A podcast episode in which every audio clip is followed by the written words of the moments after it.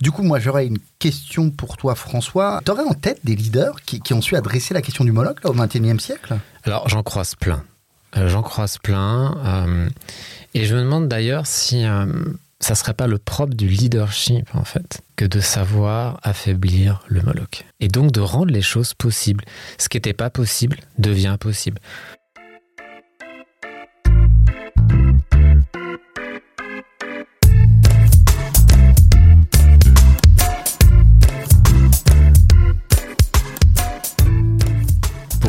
Tous et bienvenue sur Moondrop, le podcast dédié à l'agilité, Scrum et les DAO. Je suis François Faure et vous êtes au bon endroit pour explorer les nouvelles formes de coordination humaine. Salut Thibaut, comment tu vas? Écoute, ça va bien. Je suis ravi d'être là aujourd'hui. Comme toujours, quand on enregistre, c'est toujours un moment finalement où on synthétise euh, tout le travail qu'on a fait. Et aujourd'hui, on va vous présenter un super épisode. Ouais, c'est notre cinquième épisode et pour fêter ça, on va adresser un sujet tabou primordial et en vrai assez peu abordé, un sujet qui se tapit dans nos esprits, dans l'ombre, dans nos émotions et dans nos organisations, le Moloch. Mais alors, c'est quoi le Moloch Enfin, c'est dit comme ça. Euh, waouh, ça fait un peu peur. C'est quoi le Moloch C'est flippant. C'est quoi le Moloch Le Moloch, c'est une métaphore à la fois des causes et des conséquences, en fait, des échecs de nos coordinations, de nos, de nos incapacités à collaborer. C'est le dilemme du prisonnier, c'est le réchauffement climatique, c'est euh, la guerre des cultures actuelles aux USA, les magas d'un côté, les woke de l'autre, ou alors les émeutes urbaines en France. C'est tout ça le Moloch en fait. Hein. C'est tout ce qui empêche nos organisations d'être plus agiles. C'est l'obstacle ou impediment pour les agilistes qui nous écoutent, l'impediment de référence. Et tous les leaders qui souhaitent avoir un impact se doivent de l'étudier, de le comprendre en fait, de le voir. Le combattre est une des raisons d'être de ce podcast. Waouh, de ce podcast. quel sujet. Est-ce que, est que finalement le, le Moloch, je vais résumer ça avec un, concept quelquefois un peu éculé, mais ça serait pas un peu l'opposé du win-win, du gagnant-gagnant, quoi? Ouais, t'as tout cassé mon truc là, mais ouais. en fait, le Moloch, il va être l'inverse du win-win parce qu'il va favoriser l'optimum local, individuel, court terme. Je prends un truc et puis on s'en fout pour le reste. Sans mesurer l'impact sur les autres et le monde et ça va détruire le bien commun.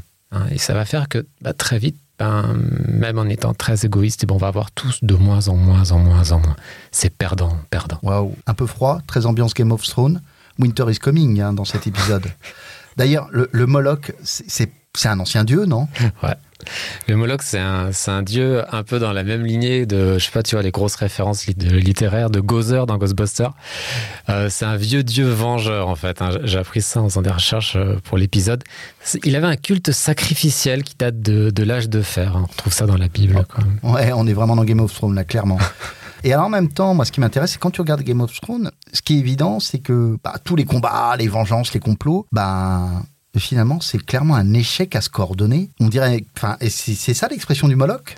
Ouais, c'est radicalement ça. Et moi, si j'adorais la série, ce qui me faisait mal à la regarder, ce qui fait qu'à un moment que j'ai arrêté de la regarder, c'était de, de, voir en fait leur incapacité à se parler, à créer de la confiance, du lien, à œuvrer ensemble. Au contraire, c'était la défiance, les intérêts à court terme, euh, l'illusion du pouvoir, les intérêts locaux, euh, sans compréhension de la vision d'ensemble. Ils comprennent pas ce qu'ils font. Ils sont vraiment là dans leur petit intérêt euh, immédiat. Ils mesurent pas en fait qu'à long terme ils sont en train de tous de se tuer et que ça va nulle part en fait. Le Moloch broie tout et surtout ses serviteurs. Pour la petite histoire en fait, hein, c'était euh, donc comme je vous disais tout à l'heure, il y a bien bien bien longtemps, c'était un dieu en fait qui pour des peuples de guerriers en fait qui espéraient obtenir plus de puissance guerrière.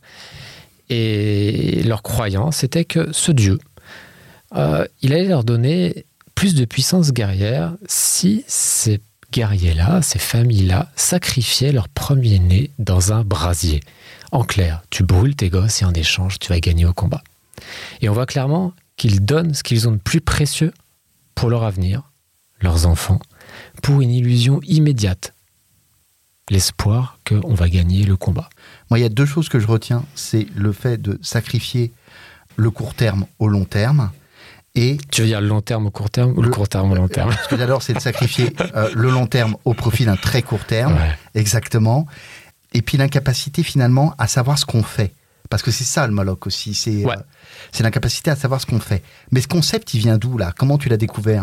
Bah, En fait, moi, je suis tombé sur un, un texte hyper dense et hyper inspirant euh, qui s'appelle Méditation sur le Moloch, en fait, euh, que vous trouverez dans les, dans les notes, on l'a mis en lien dans l'épisode, où l'auteur part en fait d'un d'un poème d'Allen Ginsberg. Qui n'est pas pour nos auditeurs un start-upper. hein. Et, et le poème, il s'appelle Hurlement. Et en fait, dans ce poème, en fait, il, il incarne en fait euh, ce que c'est que le Moloch en termes de, de sensations, tout niveau visuel, sonore, enfin, et c'est c'est assez, c'est bien, bien, bien fait. Et il fait le parallèle en fait avec nos problèmes de coordination humaine.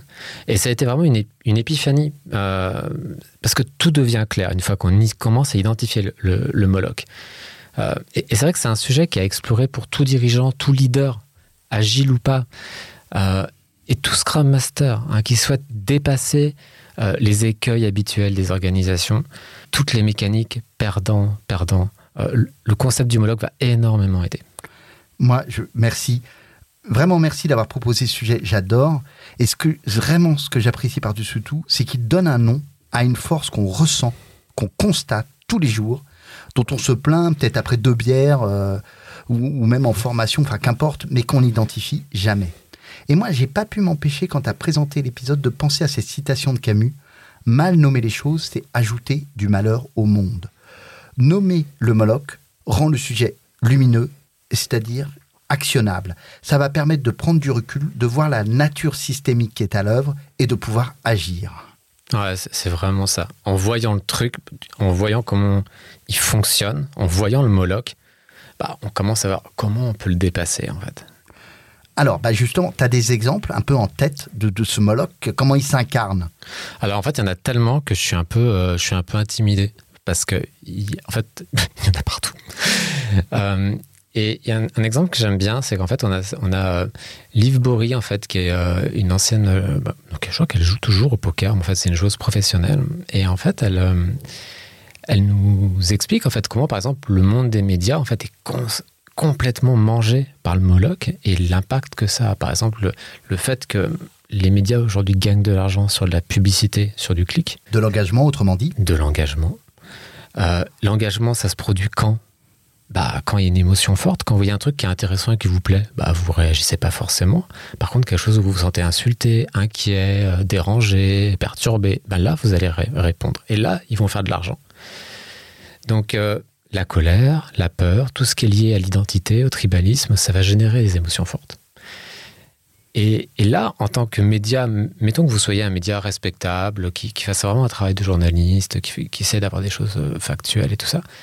Et là, vous dites, ah ouais, mais là, si je fais mon titre, si je le change un peu pour que ça fasse un peu plus le buzz, ben en fait, vous allez troquer, en fait, cette confiance pour un petit peu d'engagement, pour un petit peu d'argent. Puis petit à petit, vous allez détruire, en fait, la confiance qu'on a en vous parce que bah, vous êtes plus trop digne de confiance. Et on part dans un truc, en fait, où tout le monde raconte n'importe quoi sur n'importe quoi. Il y a une on est question tous éthique. perdants. Il y a une question éthique là. vraiment. profondément. Profondément, en fait. hein. C'est un bien, enfin, le bien commun de la vérité, ou en tout cas, la vérité, on l'atteint jamais, mais c'est quelque chose vers lequel on va. Ce bien commun est profondément endommagé. On le voit aujourd'hui hein, avec tout, enfin, le- avec les fake news, et puis l'IA va, va pas arranger le truc. Euh, les bots et tout ça, on perd gros en fait. On perd gros pour nos démocraties, on perd gros pour le vivre ensemble. Bah, hello le Moloch. Il y a des millions d'exemples. En fait. Ouais, alors on- on- on- euh, comment on va faire pour euh, résoudre ce problème? Parce que nous, on aime bien poser un peu une problématique, mais comment on la résout? Comment on va combattre le Moloch? Est-ce qu'il y a une fatalité? Il y a une méthode, une recette Ouais, je suis vraiment. euh, la, question, elle est tellement. En fait, c'est le combat de l'humanité. En fait, c'est l'histoire, quoi. C'est tout. Euh, Il n'y a aucune méthode toute faite, et ça se saurait s'il y avait une méthode euh, A plus B plus C euh, pour que tout le monde soit heureux et que tout se passe bien, ça serait magique. La seule évidence, c'est que ça doit et ça ne peut passer que par des changements collectifs incrémentaux et itératifs. En clair, des petits pas. On découvre, on explore. Tiens, ça, ça marche pas. Comment on pourrait faire différemment? Parce que quand le Moloch est trop présent, bah, c'est le jeu tout entier qui est cassé. Mm. Et il faut reconstruire, reconstruire différemment. Évidemment, il y a plein de pièges. Et on regarde bah, l'évolution des civilisations humaines, l'évolution des organisations. Des fois, il y a des idées géniales qui deviennent catastrophiques, des idées catastrophiques qu'on arrive à, à hacker et qu'on en fait même des trucs cool parfois. Pour synthétiser, le Moloch, c'est la perte de conscience de notre impact sur les autres, hein, sur les choses et sur le bien commun dans le temps. C'est la croyance de n'importe quel employé d'un géant de la tech ou de nous en tant que consommateurs de se dire ah ben moi j'y peux rien, c'est comme ça que ça se passe. Euh, qui, je suis pour pouvoir changer quelque chose et j'ai pas de pouvoir. Le Moloch, il adore en fait nous faire croire qu'on ne peut rien. Il adore nous faire croire qu'on est des petites victimes sans pouvoir. Alors qu'en fait, on a tous un impact colossal sur les autres. On a tous dans notre mémoire des phrases qu'on nous a dit, qui nous ont permis de voir les choses autrement, qui nous ont permis de grandir, qui nous ont permis de découvrir quelque chose. Et ces gens, ils ont un impact dingue sur nous. On a de l'impact sur les autres. Et c'est le propre du leadership. Et probablement qu'une bonne façon de combattre le Moloch, de le dépasser, c'est développer notre leadership, qui est une vraie compétence. Hein. Et le leadership, c'est quoi? C'est la prise de conscience de l'impact qu'on a sur les autres. Qu'est-ce qu'on fait avec cet impact? Comment on se comporte? Euh, Qu'est-ce qui va se passer à long terme quand on dit ça, quand on fait ça? Est-ce que ça favorise le bien commun ou pas? Mais bien sûr que le Moloch, il, veut nous faire croire qu'on n'y peut rien, parce que c'est son business model au Moloch. Hein. donc, euh. Ça, ça j'ai bien compris. Son job, c'est de nous déresponsabiliser complètement. Il nous sort du bien commun. Grave. Hein. Je suis un employé de la tech. Euh, ah bah moi c'est pas ma faute, c'est mon employeur qui fait le mal. C'est ça. Je suis dans la tech, c'est pas de ma faute, c'est l'État qui m'empêche de faire ce que je voudrais faire bien. Ça. Voilà. Il nous fait croire qu'on est des victimes, qu'il n'y a rien à faire d'autre que de vouloir tirer. Ben finalement, le seul truc à faire, c'est ben je vais tirer individuellement mon épingle du jeu. D'ailleurs, dans, dans, cet article-là qu'on mettra en commentaire sur les méditations sur le Moloch, je crois qu'il y a un exemple assez stupéfiant sur l'écologie. Tu, tu, peux nous faire un petit résumé on, va essayer un peu de vous en parler parce que je trouve qu'il est super parlant. Ouais, et puis on, peut, on voit bien en fait qu'il qui, qui résonne sur des millions de secteurs en fait. Euh, ils prennent un exemple en fait d'une de ferme à poissons sur un lac. Donc en clair, il y a plusieurs personnes qui ont des fermes à poissons sur un lac. Donc le lac, c'est un, un, bien commun en fait. Hein. Et chaque ferme rapporte à son exploitant, on va dire, 1000 euros par mois. Donc voilà, il y a 40 gars qui ont des fermes, donc en fait, chaque gars gagne 1000 euros. Super. Le truc, c'est quand tu as une ferme à poissons, évidemment que ça pollue un petit peu le lac. Et donc, on va dire que ça pollue le lac et que le, du coup, le, le, manque à gagner à cause de cette pollution, c'est 1 euro par mois et par ferme. Aïe, c'est théorie des jeux là. Ouais, donc en fait, tu, euh, tu gagnes 1000 euros moins 1 euro par mois et par ferme. Et donc, euh, le truc, c'est que plus il y a de fermes à poissons, bah, plus il y a de pollution et moins on gagne d'argent. Hein, donc, s'il y a 1000 fermes à poissons sur le lac, bah, sachant que chacune contribue à faire perdre 1 euro par mois en pollution, bah, en fait, on ne gagne plus rien. Et donc, vu qu'il y a de plus en plus de fermes, bah, ils disent bah non, on ne gagne plus rien à cause de la pollution. Donc, en fait, ils disent quoi? On va mettre des filtres pour couper cette pollution. Donc, chacun mais un filtre qui coûte 300 euros par mois. Donc il gagne plus que 1000 moins 300. Il gagne 700 euros par mois chacun. Bon, c'est moins que 1000, mais c'est quand même pas mal. ça va partir en sucette de Moloch, ça, ouais, J'espère que vous êtes toujours avec nous sur les chiffres. Donc euh, il y a un des fermiers qui se dit, non mais attends, euh, là le lac il est propre parce que tout le monde met son filtre. Moi je vais pas mettre mon filtre. c'est bon quoi, ça va pas jouer beaucoup. Donc lui, il débranche son filtre. Et il le met plus. Et donc, du coup, pour tous les autres, ils sont plus à 700, ils sont à 699 par mois. Ils disent, bon, qu'est-ce qui se passe euh, Voilà. Le tricheur, lui, par contre, il a 999 par mois. Parce qu'il a bah, je savais, il fallait mieux tricher. Franchement, tu tires ton, épingle du jeu. Moloch, sors de ce corps. donc, euh, L'idée, c'est que là, on retrouve en fait un, concept qu'on avait vu dans, l'épisode précédent sur la valeur, c'est la posture du passager clandestin, la personne qui prend localement et qui vient, qui vient détruire en fait le bien commun. Et donc les autres, ils voient bien que, que Thibaut, notre fermier, qui est plus profitable que les autres, il s'est acheté une Ferrari. C'est un job. C'est un job. il s'est acheté une Ferrari en, économisant pour, euh, en, ne mettant pas ses filtres en fait, et qui donc il pollue allègrement le lac pour tout le monde. Et donc les autres, ils disent, non mais attends, euh, moi aussi j'ai une Ferrari comme Thibaut, j'en ai rien à foutre, il y en a bien qui garderont le filtre, euh, voilà. Et donc il y en a plein d'autres qui décident de débrancher euh, leur filtre. Le truc, c'est que du coup, bah, ceux qui ont débranché, bah, vu qu'ils sont de plus en plus, et ben en fait, ils gagnent plus 1000, mais ils gagnent 600. ou 500 Parce qu'en fait, la pollution commence à émerger. Il reste des, gens, euh, des purs, qui, continuent à mettre le filtre pour le bien commun, mais la plupart des autres, ils ont, ils ont lâché. Et donc, du coup, on arrive à 600, 500, 400. Et en fait, on, s'aperçoit que tous, en ayant des comportements individuels, locaux, court terme, en réalité, on se tire une balle dans le pied, voire une mitraillette dans le pied, parce qu'on gagne beaucoup moins que si on avait juste mis le filtre, on gagnerait 700 par mois. Je, je dois reconnaître que ouais, c'est ça, c'est que euh, finalement, quand tout le monde utilise le filtre, tout le monde gagne, et quand ça part en sucette de Moloch, ben tout le monde perd. Ouais, et le Moloch s'installe en fait. C'est terrible en fait, hein. euh, parce que chaque personne pense pas qu'elle a le pouvoir de déstabiliser tout le système. Euh, or qu'en fait, si. C'est pour ça que c'est une vigilance. Hein. Donc elle a aussi le pouvoir de faire gagner le système aussi. Ouais, exactement en fait. Hein. Le, le Moloch, en fait, c'est le pari euh, qu'on ne sera plus là pour subir en fait la destruction du bien commun. C'est genre après moi le déluge. Hein. Donc ici, euh, un lac non pollué, bah, ça permet de vivre de sa pêche. Euh, un lac pollué, bon bah c'est game over, et puis peut-être même pas que pour nous, pour nos enfants, pour enfin derrière, il n'y a plus de futur en fait, il y a plus de futur. Et euh, Steve Jobs, en fait, il était réputé pour virer des personnes comme ça à la volée. Et il euh, y a un entrepreneur français, qui a, moi, je ne vais pas dire son nom, mais qui, avait partagé ça euh, euh, bah, quand il était en stage chez Apple. Et en fait, un, matin, il prend l'ascenseur avec Steve Jobs. Steve Jobs lui dit bah, Pourquoi tu es là? Et en fait, il a répondu quelque chose qui était un petit peu à côté de la plaque et surtout qui n'était pas orienté bien commun. Et en arrivant à son bureau, ben, son chef faisait une tronche de, de 10 000 et il lui dit bah, Écoute, bah, Steve a appelé, t'es viré. et, chaud, hein. ouais, c'est hyper chaud. Et, et, et, chez Apple, ça s'appelait euh, se faire Steved ou un truc comme ça en fait. Donc il y a plein de gens qui se faisaient virer comme ça. Mais ce qu'ils faisaient, c'était pas l'idée, c'était pas de mettre de la terreur dans les locaux. L'idée, c'est de dire ok, il y a des gens qui sont qui sont désalignés en fait. Et le problème, c'est que si on laisse plein de gens désalignés dans un groupe qui est aligné, ben en fait, on va désaligner le groupe et, et très vite, on va se retrouver avec de la bureaucratie parce qu'on peut plus se faire confiance, on met des process, on met du contrôle, on fait du reporting et on rentre dans un délire d'inefficacité.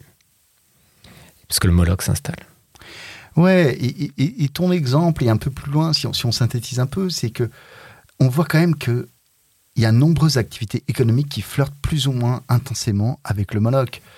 Euh, industrie des jeux d'argent, le, tabac, il y a quand même des industries quand même qui, sont, qui ont une activité qui n'est pas forcément créatrice de valeur à long terme. Ouais. Alors après, ouais, c'est jamais tout blanc, tout noir, il y a toujours des surprises, mais bon, c'est vrai que celle que tu as citée, quand même, c'est un peu compliqué. On peut parler de poule de Kaiser, par exemple? Oui, alors c'est intéressant parce que c'est là qu'on va reboucler avec les DAO. Euh, L'industrie des jeux, c'est un bon exemple. Voilà.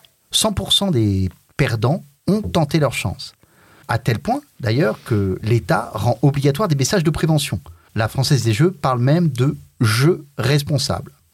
Est-ce que c'est possible je, laisse l'appréciation au libre arbitre des auditeurs.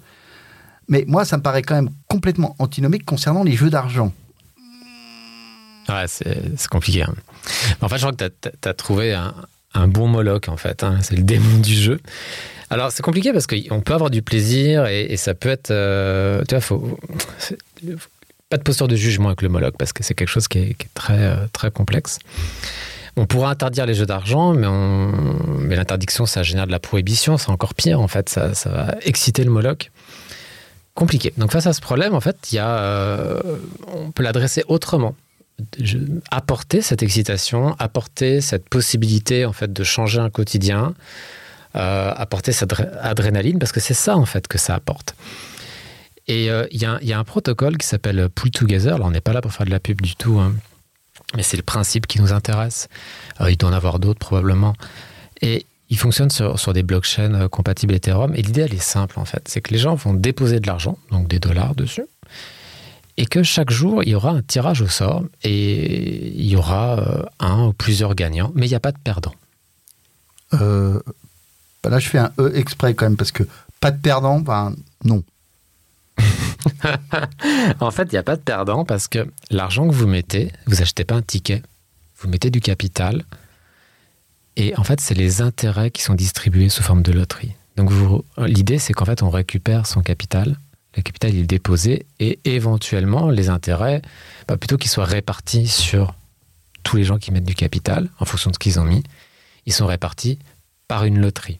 Donc potentiellement, vous pouvez mettre 10 euros et repartir avec un million, ou alors vous pouvez mettre un million et repartir avec 3 centimes. Mais il y a l'adrénaline. Ouais, c'est ça, l'adrénaline, le potentiel du gain. Ouais, Ah, ça, ça, j'aime bien le gain, Euh, surtout quand c'est du hasard. Moins de risque. Ouais, ouais, c'est ça. En fait, le, le seul risque, c'est comme tous les systèmes d'information, hein, c'est de se faire hacker et de tout perdre parce qu'il y a une faille dans le smart contract ou quelque chose comme ça. Ça, il y a, il y a toujours des risques dans quoi qu'on fasse. Mais, mais voilà, le- la mécanique fait que bah, le- bah, le capital est là et qu'on est- on ne va pas le perdre en fait. Ouais, Voilà. je te coupe. hein. On parle de jeu, on parle d'argent. C'est bien sûr le moment de faire notre trigger warning. Je sais pas ce que ça veut dire, mais ok, c'est parti. Euh, L'idée, c'est que dans ce podcast, on va parler de produits, on parle de protocoles, on parle d'offres. euh, et l'idée, c'est que c'est jamais des conseils en investissement. Euh, on est incompétent là-dessus. c'est pas notre sujet, c'est pas notre compétence. Ouais, on sait pas si les choses valent de l'argent, si elles en valent plus ou elles en valent moins.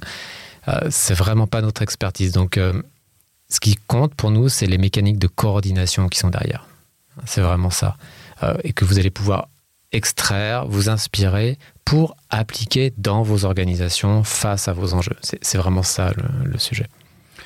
Ouais, tu as tout à fait bien de le rappeler. Mais il y a une autre manière de gagner de l'argent, c'est de travailler. Oui, je sais, je- j'enfonce des portes ouvertes. Ce qui nous permet, nous, de revenir à nos essentiels, les nouvelles formes d'organisation du travail, l'agilité, Scrum, les DAO. Dans un contexte organisationnel, as-tu des exemples, François, de signaux faibles de la présence du Moloch Où est-il? Comment le repérer? Ouais. Et en fait, il y en a tellement que je me... Enfin, peut-être à force de le... de tenter de le débusquer partout, je vois plutôt des signaux forts que faibles. Mais ouais. Par exemple, quand j'accompagne des clients et que j'entends Scrum, c'est super, franchement, j'ai trop envie. Mais tu comprends, François, dans notre environnement, ah, ça ne marchera pas. Bah, en fait, typiquement, ça, c'est la signature de la présence du Moloch. Ok, Scrum, il aide à dépasser le Moloch? En fait, c'est sa raison d'être. L'outil dans Scrum, c'est l'intelligence collective de l'équipe. Oui, alors c'est vrai que la transparence, euh, telle qu'elle est portée par Scrum, enfin, elle peut faire peur, non? Ah, c'est nouveau, oui. C'est nouveau, le Moloch n'aime pas, évidemment. Mais le manque de transparence, il renforce le Moloch. hein. on se dit que les autres gagnent plus que soi, on se demande où va l'organisation en termes d'objectifs. On se demande, au fait, qui c'est qui décide? Ou, euh, Et c'est quoi le process? Il y a vraiment un process euh, de prise de décision? Est-ce qu'il n'y aurait pas des passes droits? Euh, En fait, on ne connaît même pas, par exemple, le niveau de notre dette technique. Euh, on, en vrai, on ne sait pas si les gens ils aiment ou ils aiment pas nos produits, ou ils les utilisent ou ils les utilisent pas. On se dit que ouais, si quand même un peu, mais en vrai, qu'est-ce qui se passe? Est-ce qu'on aide nos clients à avoir une vie meilleure? Est-ce qu'on les aide à gagner dans leur Ouais. quotidien? On On dira sait jamais assez à quel point l'opacité, elle crée de la défiance. Ouais. Elle empêche la collaboration, les prises de décision efficaces. Et le pire, c'est que face à ce foutoir assez classique, hein, on peut être tenté de se dire, bah moi d'abord finalement. C'est lose, lose, lose, Voilà, lose, lose. voilà. Ouais. Et voilà, le Moloch, il est renversé. Et ben on, est, nous, nous, on finit tous perdants. C'est ça. Et à contrario, l'agilité et Scrum en particulier, en fait, combattent assez férocement le Moloch. Et là, vraiment, c'est pour ça qu'on fait ce podcast. Il s'agit de retrouver la voie de la collaboration, de l'empirisme vers nos objectifs communs. Ouais. C'est absolument tout l'inverse du Moloch. Du coup, moi, j'aurais une question pour toi, François. Tu aurais en tête des leaders qui, qui ont su adresser la question du Moloch là, au XXIe siècle? Alors, j'en croise plein. Euh, j'en croise plein. euh, et je me demande d'ailleurs si euh, ça serait pas le propre du leadership, en fait, que de savoir affaiblir le Moloch. Et donc de rendre les choses possibles. Ce qui n'était pas possible devient possible. Euh, alors, si on prend des gens connus, hein, parce que c'est plus facile, hein, je vais pas vous raconter les gens avec qui je travaille, tout ça.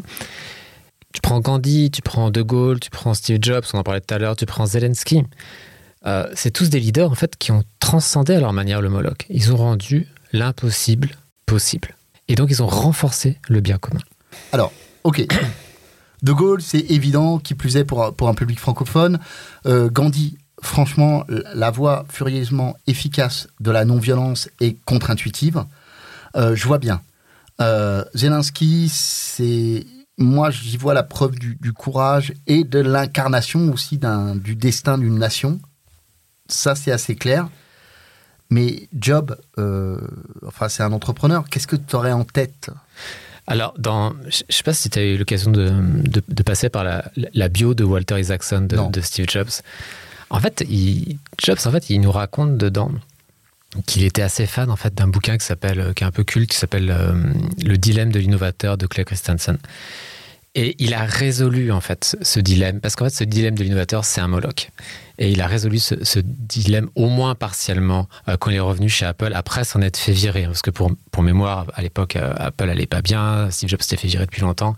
Il y a quasiment quelque chose comme quelques mots de cash devant elle, c'est tout. Et donc quand Jobs euh, est revenu, il a, il a changé le focus. La boîte était obsédée par gagner de l'argent tout de suite, faire de l'extraction de revenus. C'est ça, du pognon tout de suite. Et donc du coup, ils étaient prêts à tout pour faire un peu de cash. Et Jobs a jeté cette stratégie à la poubelle et en fait, il dit non, non, non, on va faire des produits en fait que les gens adorent, des produits merveilleux, parce que si on les aide à réussir dans leur vie, ben, ils vont acheter plus de nos produits. Donc on quitte le court-termiste de on veut de l'argent tout de suite, on fait des compromis qui n'ont pas de sens et qui montrent qu'on n'a plus de colonne vertébrale. Au contraire, réenchanté. Euh, il a quitté le court-termisme en fait. Il a quitté une partie du Moloch. Ok. Donc le Moloch, ça va désaligner ceux qui font des produits de ceux qui les utilisent. Ces deux lignes qui deviennent parallèles et qui, évidemment, ne se touchent plus. Exactement. Mais concrètement, comment il a fait Job? Alors, tu vois, si on revient à ce bouquin, en fait, euh, qui adresse une partie des Molochs, qui est le dilemme de l'innovateur, l'idée, c'est que la seule personne qui mesure la rentabilité de toute la boîte, en fait, c'est le CFO et personne d'autre. Et en fait, on va mesurer la rentabilité de la boîte au niveau de toute la boîte. Mais on mesure plus la rentabilité. Par exemple, tu sais, des fois, tu as des boîtes où tu as tel business unit, tel business unit. Il y en a un qui fait des lunettes, l'autre, il fait des chamallows, l'autre, il fait, je sais pas, des hélicoptères. Et du coup, on dit Ah oui, mais telle activité, euh, ça gagne plus, ça gagne moins, et on les met un peu en compétition, tu vois. Et donc, du coup, bah, évidemment que ça va générer plein de molocs parce que bah, les gens dedans, bah, ils veulent faire gagner leur entité par rapport à l'autre parce qu'ils jouent leur carrière là-dessus. Et donc, du coup, ils vont pas coopérer, on va avoir des silos. Euh, et donc, et quand on va innover, dès qu'on va innover, évidemment, euh, quand on va faire un nouvel hélicoptère, peut-être que ça va devoir, devoir arrêter les chamallows. Et dire, ah oui, mais non, mais on veut pas qu'ils arrêtent. Et du coup, on va pas faire un nouvel hélicoptère. Enfin, je dis un peu n'importe quoi, mais vous, je pense qu'on comprend tous exactement ce dont on parle dans les organisations. je, je vais résumer, je vais dire finalement le focus du CFO a tout faux. C'est ça, quoi. Euh, C'est-à-dire qu'en fait, il faut voir euh, au niveau de la boîte, est-ce qu'on gagne ou est-ce qu'on perd, mais localement, ça n'a aucune espèce d'intérêt. Et, euh, par exemple, quand on reprend bah, le, descendant de Steve Jobs, Tim Cook, en fait, quand, on voit comment il a laissé en fait les iPads concurrencer frontalement les Mac, bah, là, on voit qu'ils ont résolu le dilemme de l'innovateur. Et donc, ils ont résolu une, bonne partie du Moloch qui s'applique à l'innovation. Tu, peux juste, sur ce point-là, m'expliquer en quoi il l'a résolu? En fait, l'idée du dilemme de l'innovateur, c'est qu'on hum, va avoir des entités qui font des produits ABC et qui sont concurrentes. Par exemple, il y a une entité qui fait, euh, je ne sais pas, des tables, et l'autre, elle fait euh, euh, du bois. Et celle qui fait des tables, elle dit Ah ouais, mais ça serait bien, franchement, on va faire des tables en plastique, ça va être génial. Et ceux qui font du bois disent bah ouais mais nous on a des objectifs de performance pour le bois. Euh, bah non tu fais pas des tables en plastique parce que sinon bah nous on devient quoi? On va jamais atteindre nos objectifs business quoi. Ah bah ouais t'as raison donc on faire des tables, on va continuer les tables en bois. Et, du coup bah, ça s'ouvre le marché, bah, il est passé aux tables en plastique. Mais nous, parce qu'on avait des, des, trucs internes de se dire, ah ouais, mais eux, sinon ils vont pas atteindre leurs objectifs, ça va pas le faire. Ben, en fait, on est coincé. Et, la magie d'Apple, c'est qu'en fait, ils se sont dit non, on n'a rien à foutre qu'il y ait un produit qui meurt. quoi. S'ils ne gagnent pas, c'est pas grave, les équipes, elles iront ailleurs. Tu Résoudre le dilemme de l'innovateur, c'est rester connecté au marché et aux utilisateurs. Ouais, c'est ça. Et puis, c'est accepter que les produits se fassent concurrence et que ce soit pas mal qu'un produit euh, périclite au profit d'un autre. C'est OK, en fait. Tu racontes ce que tu racontes, c'est exactement l'inverse de ce qui s'est passé chez Kodak. Ouais, c'est ça. Super, merci. Écoute, ça a été un épisode hyper riche. Qu'est-ce qu'on peut retenir de la discussion? Est-ce que tu, peux nous faire un, résumé un peu de ce qu'on a dit? Alors, moi, je voudrais vraiment inviter les dirigeants, les leaders qui nous écoutent à explorer le Moloch. Et attention, le leadership, c'est une compétence. En fait, on est tous des leaders. Hein, le, leadership, c'est avoir conscience de l'impact qu'on a sur les autres et essayer d'optimiser, en fait.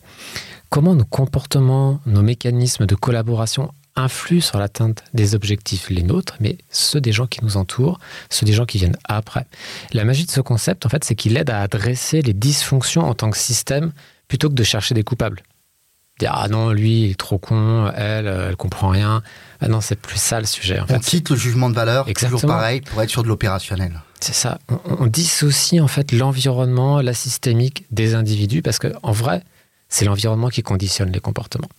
Et c'est notre job de leader de reconnaître et dépasser le moloch dans nos environnements pour retrouver bah, des équipes bah, épanouies, performantes, des clients qui sont contents, qui sont fidèles, qui sont joyeux. Ah, c'est ça qu'on veut en fait. L'environnement conditionne nos comportements.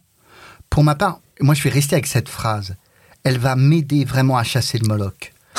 Hein, parce qu'on a tous notre responsabilité personnelle. Quand on parle de Ouais. leader, c'est on a tous notre propre leadership. Ouais. Voilà, merci encore à tous. Vous retrouverez toutes les ressources mentionnées dans les notes de l'épisode. Si vous avez envie de des sujets à explorer ou si vous kiffez le Moloch, n'hésitez pas à nous le dire. Encore merci et à bientôt. À bientôt à tous.